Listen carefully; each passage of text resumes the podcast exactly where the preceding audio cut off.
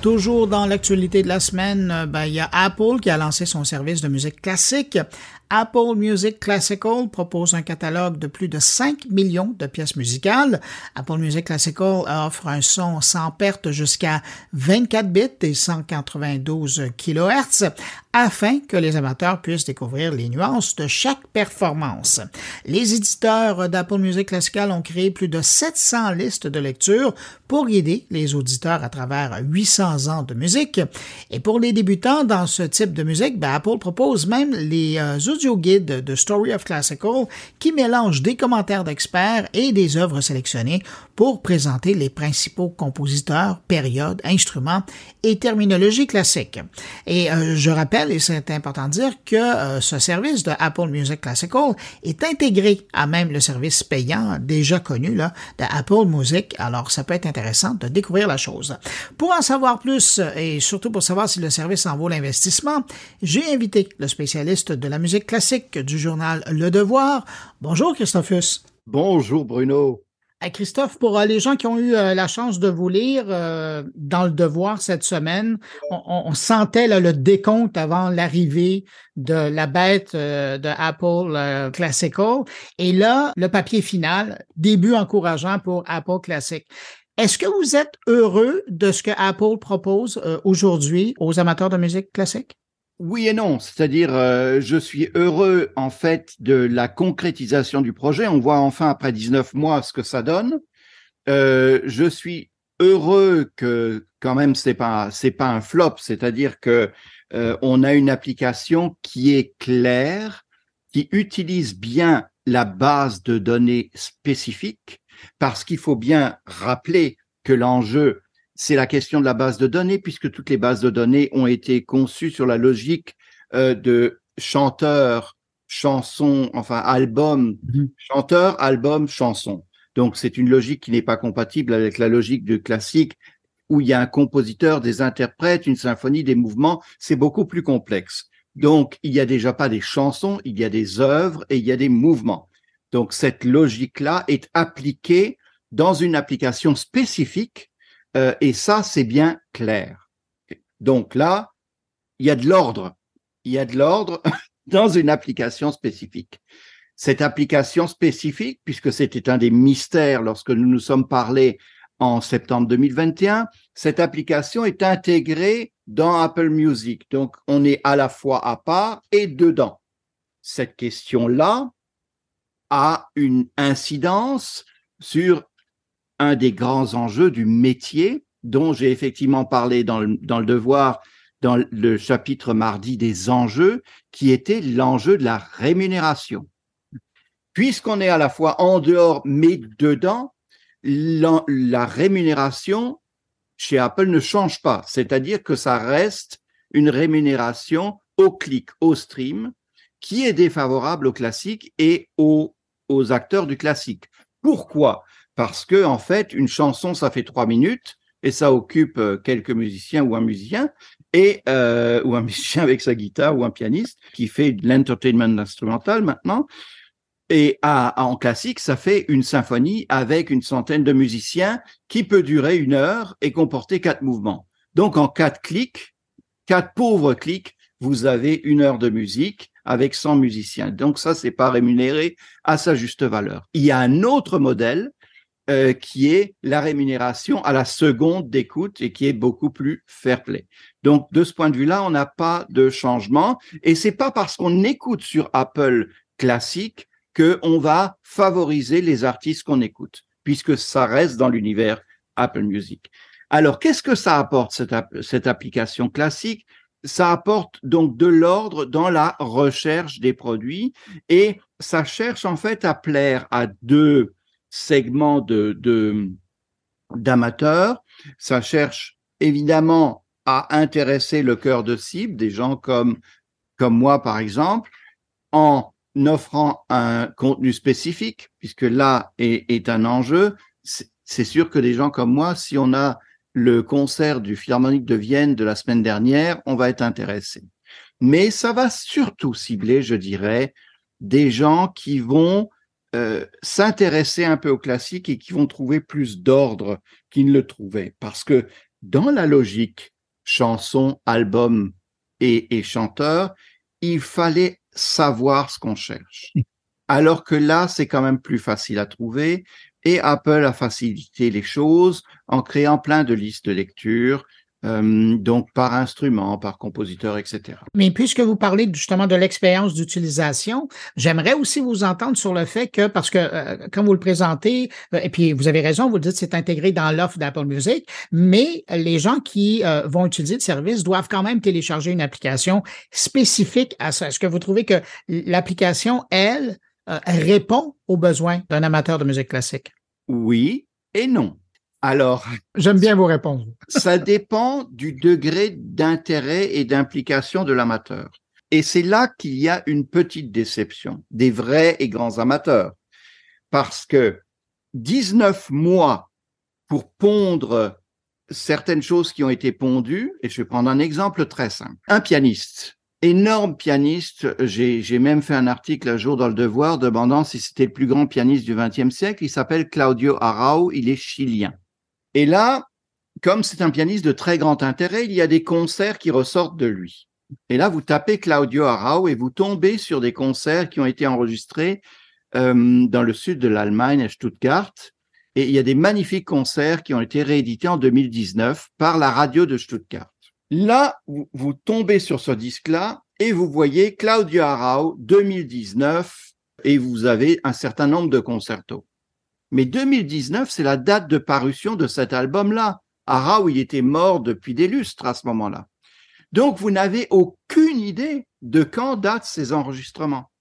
Alors que si vous allez, par exemple, sur un site comme un, centre de streaming dédié, au classique, comme voudrait l'être Apple euh, dans un certain sens, comme Presto, qui s'est lancé début, début mars, vous avez très clairement marqué, concerto pour piano de Schumann, Brahms, etc., enregistré en 65, 72, etc.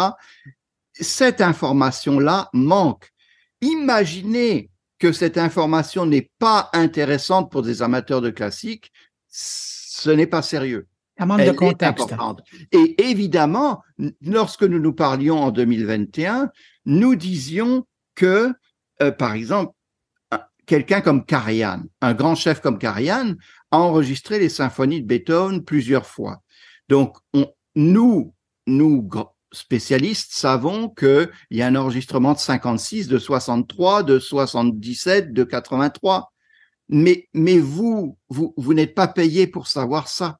Mais lorsque l'enregistrement de 63 est réédité en 2010, la date de 2010 ne vous est d'aucune utilité. Or, c'est cette date-là qu'on va retrouver sur Apple Music. Donc, pour nous, il va nous manquer des choses, oui. L'autre chose qui manque et qui se retrouve chez les deux grands concurrents, parce que là, en fait, les articles du Devoir ont visé à voir qui sont les, finalement les grands concurrents d'Apple Music. La chose qui va se retrouver chez les deux grands concurrents que j'ai que, que j'ai finalement mis en entonnoir et qui vont être Cobuzz quand ça va arriver en mai euh, au Québec et, et Presto Music qui s'est lancé début mars à la surprise générale, ce sont les livrets, les, les notices numériques. Quand un disque euh, euh, paraît comme, comme euh, je dirais, une, une intégrale des symphonies de Beethoven par un, un, un, un chef euh, plus ou moins connu, c'est intéressant de lire la notice pour savoir d'où vient ce chef ou avoir plus d'informations. C'est une mine d'informations, c'est le, l'aspect informatif sur la musique qu'on attendait et qui fait un peu défaut. C'est ça la, partie un peu déceptive de cette application. Par rapport au catalogue, j'ai fait l'exercice euh, parce que bon, j'étais un peu curieux. Ma seule référence, c'était un peu euh, l'OSM à Montréal et j'ai fait une recherche pour voir à quoi ressemblait le catalogue qui était offert. Pour moi, néophyte, c'était quand même assez impressionnant. Est-ce que vous, vous avez retrouvé le catalogue que vous vouliez euh, pour l'OSM? Euh, honnêtement, je n'ai pas encore fait le test. Je pourrais le faire. Je suis sûr que c'est bien. Le catalogue, à chaque fois que j'ai fait ce test-là, j'ai trouvé une grande quantité de disques. Pourquoi? Parce qu'en fait, Et ça, ça va être un discriminant entre, par exemple, le service Presto que j'ai signalé et Apple, c'est que Presto va se reposer sur des disques actuellement en circulation, alors que Apple va se reposer sur ce qui a existé. Il y a une mine de produits qui n'existent plus, qui ne sont plus en circulation, et que ces, ces grandes plateformes du type Apple et même Cobalt ont. Donc, ça, vraiment, ça va être une. Et d'ailleurs, là-dessus, ça va être un différentiel. D'ailleurs, ils communiquent. Ils communiquent toujours. Au début du streaming, il y a eu, vous vous souvenez très bien, il y a eu tant de millions d'albums disponibles. La course entre Spotify et les autres était, on a 70 millions d'albums, que sais-je, mais c'était sur les millions d'albums. Euh, euh, et, et, donc, ça, maintenant, ça, revient un peu, ça va revenir un peu. Et là, Apple sera très fort. C'est là que vous aurez le plus d'albums. Mais euh, ce qui est très drôle, c'est que on prend, on prend par exemple Spotify. Spotify, c'est la risée du milieu classique parce que ils se sont à peine rendus compte que que que euh, que ce que le classique existe. Et, là, si on prend une, une différence entre euh, Apple et Spotify, c'est que Apple sur sur l'application classique a une souplesse extraordinaire au niveau de l'outil de recherche. C'est magnifique, c'est magnifique. Il y a un nouveau chef dans le métier euh, classique qui s'appelle Klaus Mekele. C'est un Finlandais, il est directeur de l'Orchestre de Paris, il va devenir le chef de l'orchestre du Concertgebouw. Et là, euh, son nom prend des petits tirets sur le A. Quand chez Spotify, vous tapez Makela, sans les tirets, vous tombez sur Myriam Makeba. Il connaît pas le bonhomme.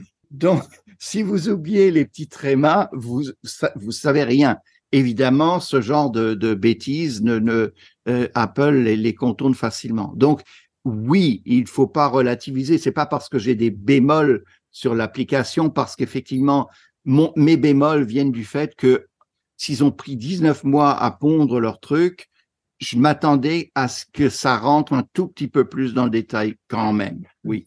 Mais là, évidemment, les gens qui nous écoutent, ils sont curieux. Puis moi, le premier, je voulais vous entendre parce qu'on a beau parler de la contextualisation des œuvres, la découvrabilité des œuvres, l'interface d'utilisation, mais en bout de ligne, si on s'abonne à un service comme ça, c'est pour avoir une expérience auditive. Est-ce que ça vous a satisfait? Est-ce que l'audition de ces œuvres, bon, évidemment, dépendamment de l'équipement que vous avez, là, euh, mais est-ce que vous avez été, vous êtes un, un audiophile, un musicophile qui a été heureux de cette expérience-là dans vos oreilles? L'audiophile ne peut pas être heureux pour plusieurs raisons, évidemment. C'est-à-dire qu'à partir du moment où vous avez une application sur l'iPhone, je ne connais aucun audiophile qui part vraiment de son téléphone. Le téléphone est un outil de praticité. On sait très bien que, en fait, la construction de l'évolution technique s'est faite dans l'histoire et d'ailleurs par le classique très souvent sur des améliorations de qualité entre le 78 tours, le 33 tours, ensuite le CD, etc. Tout ça, ça a été des améliorations de qualité. Et à un moment donné, à partir de l'invention de la compression, le MP3, etc., ça s'est fait sur le côté pratique, la miniaturisation, etc., etc. Donc, c'est le côté pratique. Alors, il y a un côté pratique, effectivement, à avoir un téléphone qui envoie par Bluetooth un signal dans un système qui va balancer du son dans des enceintes qui sont incrustées dans le plafond et qui vont dispenser de la musique. Évidemment, si on entend, si on écoute de la musique comme ça, c'est formidable. Moi, si j'ai un lien avec un système qui va me diffuser la musique comme ça, alors en fait, statuer là-dessus, chacun voit midi à sa porte et chacun voit les besoins dont il a besoin. Mais si moi j'ai par exemple mon système de streaming ou mes fichiers numériques dans un ordinateur lié à ma à ma chaîne avec un décodeur numérique analogique, pour l'instant, ça ne répond pas à mes besoins.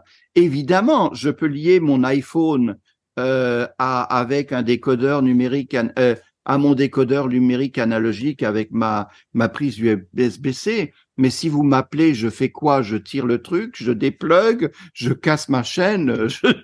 C'est pas trop pratique. Donc, euh, pour, pour l'instant, on attend effectivement euh, que, que mais, mais il n'y a pas de date de données, euh, que ça arrive dans l'univers de l'ordinateur.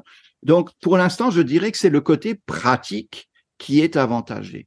Je note aussi que le côté audiophile ne semble pas forcément préoccuper fondamentalement euh, Apple pour l'instant parce qu'il y a un grand cas qui est fait et vous m'en aviez parlé en 2021 de cette histoire de spatialisation, de Dolby Atmos. Et c'est vrai qu'il y a un enjeu par rapport à, à, toutes les bébelles, c'est-à-dire par exemple cette magnifique chose que vous avez sur vos oreilles, le casque. Euh, donc quand on a un casque et qu'on a un Dolby Atmos, c'est vrai qu'on a le confort soyeux de, de, de la spatialisation, mais je peux pas dire non plus que je reconnais les violons du Philharmonique de Berlin en Dolby Atmos. Donc, euh, euh, euh quel est votre degré d'audiophilie dans cette histoire-là? C'est à chacun de voir. C'est vraiment à chacun de voir. Mais Christophe, je suis curieux. Vous, mis à part le fait d'être assis dans une salle de concert, on s'entend là, ça c'est probablement l'endroit où vous êtes le plus heureux. Mais après ça, quel est le meilleur endroit pour écouter de la musique classique?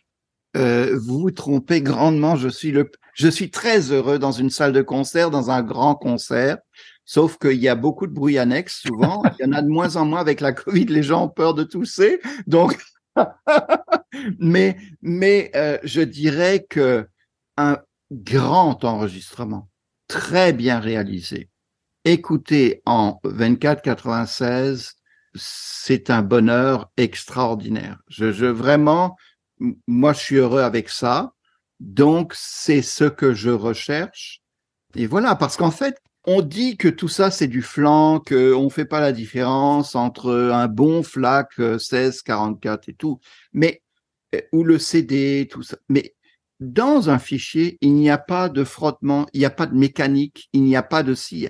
C'est, c'est juste la pureté du truc. Après, je laisse les gens dire, ah, mais oui, mais quand le downsampling est bien fait, on ne voit plus rien. Mais j'ai pas besoin de statuer sur la qualité du downsampling chez chez l'un ou chez l'autre. Si j'ai mon 2496, que j'ai une bonne chaîne et que c'est bien fait et que l'enregistrement est magique, la magie opère et c'est magnifique. Ah, c'est un plaisir de vous entendre. Euh, Christophe, euh, en terminant, je vous pose la question, et là, c'est méchant parce que je vous, mets sur la sellette, mais vous recommandez le service pour les gens qui apprécient la musique classique? Alors, je vais recommander le service à mon beau-frère, ma belle-sœur, qui vont apprécier, si mon beau-frère qui euh, commence la guitare il va avoir sa playlist guitare et écouter les plus beaux morceaux de guitare et tout. Il veut, si il entend parler par moi de euh, tel pianiste dont il a jamais entendu parler, il va chercher le nom du pianiste. Il va entendre c'est selon évidemment l'éditeur de ce, euh, ce qu'on appelle le curator euh, de, de ce site, il va entendre les dix meilleurs enregistrements de ce pianiste-là. Évidemment que c'est bien fait dans ce sens-là.